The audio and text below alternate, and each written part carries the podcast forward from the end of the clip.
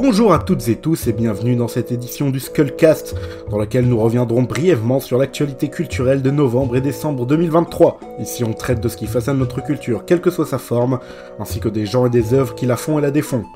L'ambiance n'est pas toujours au beau fixe, mais eh, on est là.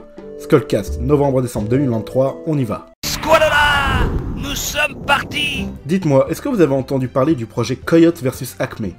Réalisé par Dave Green avec James Gunn participant au scénario, ce film reprendra le personnage de cartoon Will Coyote, créé par Chuck Jones en 1949, lançant un procès contre l'entreprise fabriquant ses gadgets foireux. L'antagoniste du film, qui mélangera animation et prise de vue réelle, sera interprété par l'ancien catcheur John Cena. Et pourtant, ce film a bien failli ne jamais voir le jour, quand bien même son tournage s'était achevé en mai 2022. Coyote vs Acme était en fait prévu pour sortir directement sur la plateforme de streaming HBO Max, mais le studio Warner Bros. et son président David Zaslav ont décidé de changer de stratégie et de privilégier les sorties cinéma comme ils l'ont en fait toujours fait. Ce qui, soit dit en passant, est un changement de direction pris par tous les grands studios d'Hollywood actuellement. Toujours est-il que ce faisant, Warner Bros. a tout simplement décidé de mettre des futures sorties pourtant déjà finalisées à la poubelle. C'est le cas de Coyote vs Acme, mais aussi de Scoob, Holiday Hunt, ainsi que de Bad Girl, du duo belge Adil El Arbi et Bilal Fallah. Face aux réactions légitimement outrées, le studio a invoqué que les films n'étaient pas d'assez bonne qualité pour sortir au cinéma, ainsi que divers problèmes stratégiques, comme le changement de cap de la gestion de la franchise DC Comics pour Bad Girl, mais il y a autre chose. Ne pas sortir ces films en les ayant tout de même tournés relève de l'optimisation fiscale via un crédit d'impôt d'environ 30 millions de dollars. De même, la série animée Final Space, elle aussi produite par Warner Bros.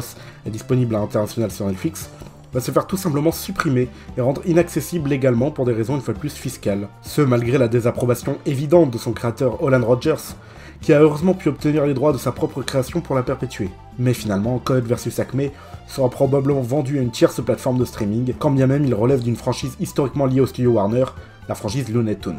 Mais c'est tout de même scandaleux de se dire qu'un grand exécutif du divertissement mondial se servent de production d'œuvres et décident de ne pas les divulguer pour des raisons fiscales, car Bad Girl était bel et bien terminé, et ce sont des centaines d'heures de force de travail cumulées qui n'ont pas abouti. Les studios hollywoodiens et Warner Bros en tête semblent arriver au pinacle du non-respect de leurs artistes, mais ils ne sont pas les seuls. Les plateformes de streaming de tout poil n'hésitent pas à faire de la place sur leurs serveurs en supprimant purement et simplement des œuvres qui n'étaient accessibles que chez eux. Va-t-on pouvoir supporter cela encore longtemps? Dites-moi, est-ce que vous vous souvenez de Vaincre ou Mourir? Ce film historique produit par le Puy du Fou relatant la résistance des fiers royalistes contre les méchants révolutionnaires. Eh bien sachez que les films de ce genre, le genre étant politiquement et factuellement douteux, vivotent depuis pas mal de temps outre-Atlantique. Il y avait notamment le travail des studios de production évangélistes, avec des films comme la trilogie God is Not Dead, ou encore le diptyque Left Behind, qui raconte les événements suivant l'enlèvement. Vous savez, l'enlèvement, c'est quand les vrais chrétiens seront rappelés auprès de Dieu, laissant les autres se démerder avec l'arrivée de l'Antéchrist. Eh bien, avec le film Sound of Freedom du réalisateur mexicain Alejandro Gomez Monteverde et produit par la société évangéliste Angel Studios, on passe à l'étape supérieure. Officiellement, il s'agit surtout d'un biopic sur le personnage de Timothy Ballard, un ancien de la sécurité intérieure des États-Unis d'Amérique, reconverti en activiste contre le trafic sexuel des enfants. Sur papier, noble cause. Le film occulte complètement les multiples polémiques autour de la personne réelle qu'est Timothy Ballard, mais soit. Sauf que Sound of Freedom est devenu un symbole plus englobant mais aussi plus douteux. En effet, est-ce que vous connaissez la théorie conspirationniste dite des QAnon? C'est un peu bordélique à expliquer, donc je vais essayer de synthétiser. N'hésitez pas à commenter si je dis des bêtises. Mais en gros, euh, les adeptes de cette théorie se basent sur un anonyme originalement connu sous le forum 4chan, plus ou moins considéré comme les poubelles d'internet, euh, sous le pseudonyme de Q, et qui revendiquait travailler pour l'ancien président Donald Trump. Jusque-là, c'est juste un peu tiré par les cheveux, mais accrochez-vous pour la suite. Q déclare que lui, et quelques autres sous l'égide de Trump, luttent contre un réseau mondial de satanistes, parmi lesquels les dirigeants du Parti démocrate, qui torturent des enfants enlevés afin de récolter dans leur sang une substance nommée adrénochrome, qui serait une drogue et un élixir de jouvence. Voilà. Aussi bon à savoir, ces affirmations saugrenues auraient été grandement aidées par le relais massif de propagandistes venus de Russie. Alors oui, Sound of Freedom n'aborde pas frontalement ces thématiques, mais les laisse plus ou moins supposer, ce qui le fait bénéficier d'un intérêt de la part du public complotiste qu'il n'aurait jamais eu sans toutes ces histoires. D'autant plus que l'acteur principal du film est Jim Caviezel, connu pour croire fermement à ce genre d'histoire, et aussi pour être ingérable sur le plateau de tournage. Mais lui dira que si on le voit plus ailleurs, c'est parce que ses idées dérangent. Pas mal de gens qui ne connaissent visiblement pas le système de distribution des films étaient persuadés que Son of Freedom était officieusement censuré par l'État français. Cocasse quand on voit qu'il est rapidement sorti sur le territoire, avec une communication plus que correcte, distribuée par la société évangéliste Sage, déjà responsable de Vaincre ou Mourir, et dirigée par des proches de Vincent Bolloré. C'est un carton commercial pour un budget de 14,5 25 millions de dollars, il a rapporté près de 248 millions dans le monde, encouragé par la hype menée par les conspirationnistes, dont certains achetaient des places supplémentaires pour encourager le succès du film. Ce qui fait que certaines salles étaient en réalité totalement vides. Avec l'air du temps, il faudra s'habituer à voir de plus en plus de productions de ce genre, et toujours plus mises en avant. Il semblerait que le regard critique se perde et que certaines personnes seraient prêtes à n'importe quelle concession du moment que le propos des œuvres serve leur agenda politique. Et ce ne sont pas les woke tant décriés. Ne faites pas avoir par des œuvres de fiction que le cynisme crasse pousse à surfer sur les vagues les plus nocives. Méfiez-vous de ce qu'on vous fait regarder. On arrive au moment du podcast que je suis bien obligé de faire. Que dire de plus quant à l'affaire Depardieu qui secoue les médias? C'est quand même triste déjà de se dire que cet unique cas est considéré comme une affaire d'État, quand elle n'est qu'un symptôme d'une plus grande affliction de nos sociétés. Alors oui, vous le savez, l'acteur Gérard Depardieu est accusé de choses graves ainsi que de comportements carrément déplacés, et a été soutenu dans le journal Le Figaro par des célébrités qui se sont érigées en représentants du monde de la culture, et dont les noms s'affichent actuellement sur la version YouTube de ce podcast. En fait, c'est le concept même de génie qui est contestable et qui mène au cas d'aujourd'hui. Depardieu est un grand comédien, très influent dans l'histoire du cinéma français, personne ne lui reproche ça, mais c'est aussi un homme et un citoyen responsable, son talent ne devrait pas, et ça me tue d'avoir à le dire, lui servir de passe-droit pour commettre des infractions quelles qu'elles soient. De même, les signataires de la tribune de soutien à son égard ne représenteront jamais, quoi qu'ils disent, et quelle que soit leur capitale célébrité, l'ensemble de l'industrie culturelle du pays. Également, le président Emmanuel Macron, bien qu'élu, euh, n'a pas affirmé l'état d'esprit de l'ensemble des citoyens français et érigé qui que ce soit en symbole de la France. Voilà grosso modo ce que je peux dire vite fait sur le cas de Pardieu. Impossible de passer à côté quand on prétend revenir sur l'actualité culturelle tant on nous bassine avec ça. Qui dit fin d'année dit bien évidemment on fait le bilan calmement en se remémorant chaque instant. Commençons par passer en revue les meilleurs scores du cinéma si vous le voulez bien. Pour ceux qui regardent sur YouTube, je vais afficher quelques tableaux. Pour ceux qui m'écoutent en podcast, vous trouverez des liens si vous voulez voir les images dans la description. Ici, nous avons les 10 films ayant fait le plus d'entrées en France en 2023. Le grand vainqueur est donc Super Mario Bros. le film des studios Illuminations, coproduit par Nintendo, qui finit à 7,3 millions d'entrées suivi par Barbie à 5,8 millions. Sans surprise, beaucoup de films états-uniens, la France étant représentée par des comédies, Alibi.com 2 et le dernier Astérix, mais aussi par la tentative de blockbuster de pâté avec les Trois Mousquetaires. Toujours le même triste constat que les plus gros succès sont des films appartenant à une franchise bien installée. C'est le cas de toutes les places de Stop 10, à l'exception d'Élémentaire en 8 place et d'Oppenheimer en 4 le premier soutenu par le prestige de son studio Pixar, et le second par celui de son réalisateur Christopher Nolan. Mais la grande surprise, c'est une légère perte de vitesse de la part de Disney, dont seules trois productions se lisent dans le top. Les Gardiens de la Galaxie Volume 3 en 6ème, Élémentaire en 8ème, et Indiana Jones et le Cadran de la Destinée en 9ème, et rien dans le top 5. C'est déjà beaucoup, Disney n'est pas à plaindre. Mais ça semble moins que certaines années précédentes récentes où presque tout le top 5 était trusté par Mickey. Voyons maintenant les ventes du marché de l'édition sur le territoire français. On peut y voir le prix Goncourt en 3 position, Veillez sur elle de Jean-Baptiste Andrea chez l'Iconoclaste une compagnie d'édition qui n'est pas une des plus grandes du pays et qui doit probablement sabrer le champagne à l'heure actuelle. Qu'y a-t-il dans les deux premières places, me demanderez-vous? Eh bien, il s'agit de deux bandes dessinées issues de franchises historiques du franco-belge. Le tome 40 d'Astérix en premier et le tome 22 de Gaston Lagaffe en deuxième. Et vraiment triste de se dire que le marché de la BD si foisonnant ne parvient pas à sortir de la boucle dont il semble enfermé depuis les années 60. Il y a également le succès surprise du récit sinophile Son odeur après la pluie de Cédric Sapin de Four, le livre choc de Neige Sino Triste Tigre, le dernier roman du cycle médiéval de Ken Follett, et bien évidemment le dernier tome de One Piece. Côté jeux vidéo, les jeux les plus vendus dans le monde cette année passée sont Hogwarts Legacy en premier malgré la tentative de boycott, The Legend of Zelda Tears of the Kingdom en deuxième et Diablo 4 en troisième. Pour trouver un jeu qui ne soit pas issu d'une franchise, il faut descendre à la 14e place avec Elden Ring, qui n'est pas une nouveauté. Baldur's Gate 3, malgré son très grand succès d'estime, ne fait pas partie du top 20. Mais bon, tout cela c'est de l'entrepreneurial et la culture ne se limite heureusement pas à ça. Ah, YouTube, cette plateforme où la créativité de chacun peut s'exprimer librement et où certains sont prêts à tout pour atteindre un semblant de notoriété, quitte à voler des textes venus d'ailleurs et de faire croire que c'est eux qui ont fait tout le travail.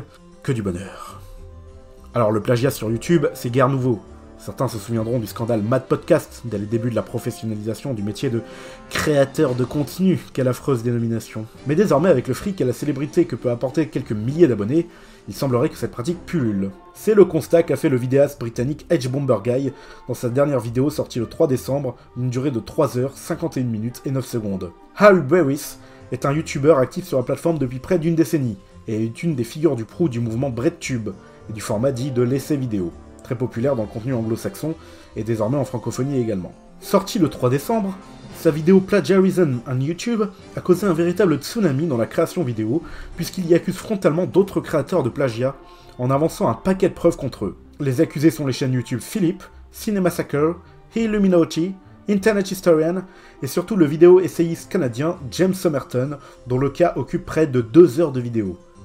Ce dernier a été contraint, suite aux preuves apportées contre lui, de supprimer sa chaîne YouTube, ainsi que ses plateformes de financement participatif qui constituent une part non négligeable de ses revenus.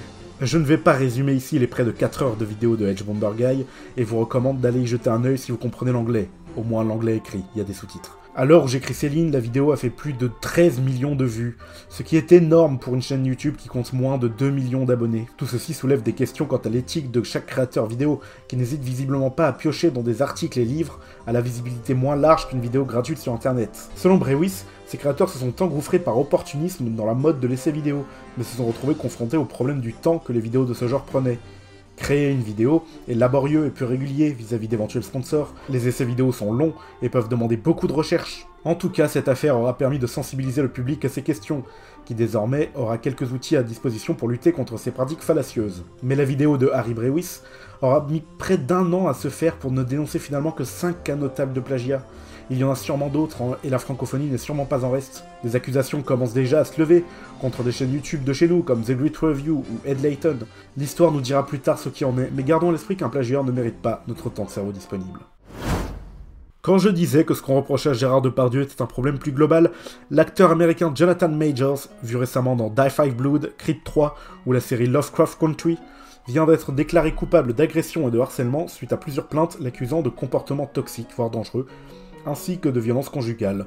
Donc j'en parle vite fait, mais aussi pour autre chose qui est que Majors, qui était une étoile montante d'Hollywood, était censé incarner Kang, le nouveau grand méchant de la saga MCU. MCU pour Marvel Cinematic Universe. Et en réalité, il a déjà commencé à incarner Kang de ci de là, par exemple dans la série Loki et dans quelques scènes post-génériques. Et là, ça va être compliqué pour Marvel Studios de continuer à faire comme si de rien n'était après le verdict de la justice états-unienne. Les problèmes, Majors a signé un contrat qui fait qu'il est le seul à pouvoir incarner Kang, qui devait être le méchant principal des environ 20 films qui suivent. Résultat, le MCU patine et cette saga qui nous avait habitués à sortir au moins 3 épisodes par an n'a rien de prévu pour 2024. Enfin, il y a bien Deadpool 3 qui pourrait éventuellement être accordé de force au canon Marvel, et quelques productions Sony comme Craven le Chasseur, mais c'est tout. Est-ce que c'est une mauvaise nouvelle? J'ai une petite idée sur la question, je vous laisse deviner. Les gens, on va parler de Napoléon Bonaparte qui fut plein de choses dans sa vie, mais notamment empereur des Français durant quelques mois de l'année 1815. Et depuis son avènement au pouvoir, nombre d'œuvres se sont portées sur sa vie. Dans l'audiovisuel, on peut citer le film d'Abel Gans de 1927, ou la série d'Yves Simoneau de 2002. Un film sur Bonaparte fut un projet tout du long de la carrière de Stanley Kubrick, et on peut même trouver un film russe dans lequel Napoléon combat Jean-Claude Van Damme et est interprété par ni plus ni moins que Volodymyr Zelensky. Tout ça pour en venir à la récente adaptation cinématographique de ce personnage historique. Napoléon de Ridley Scott, film états-unien sorti le 22 novembre 2023 en France et c'est peu dire que de déclarer que le film a fait couler beaucoup d'encre et de fiel dans notre bon pays. En effet, Bonaparte est une figure qui semble avoir été récupérée par la droite nationaliste radicale, qui accuse l'œuvre de Scott de ne pas être un pur éloge, ou bien d'être trop ceci ou pas assez cela, que Napoléon devrait être représenté comme ça. On peut notamment parler de Christopher Lan, youtubeur et pseudo-historien qui depuis des mois spécule sur comment sera le film, s'il va changer de la propagande wokiste, qui voudrait qu'on y mette de la nuance. Quelle horreur et ce, sans écouter les déclarations de Ridley Scott, cinéaste octogénaire britannique, tout du long de la promo, quand il dit par exemple qu'il se contrefout de la véracité historique de son récit, ou bien qu'il veut comparer dans son film Bonaparte à Staline. Le film a notamment été attaqué sur sa prétendue francophobie.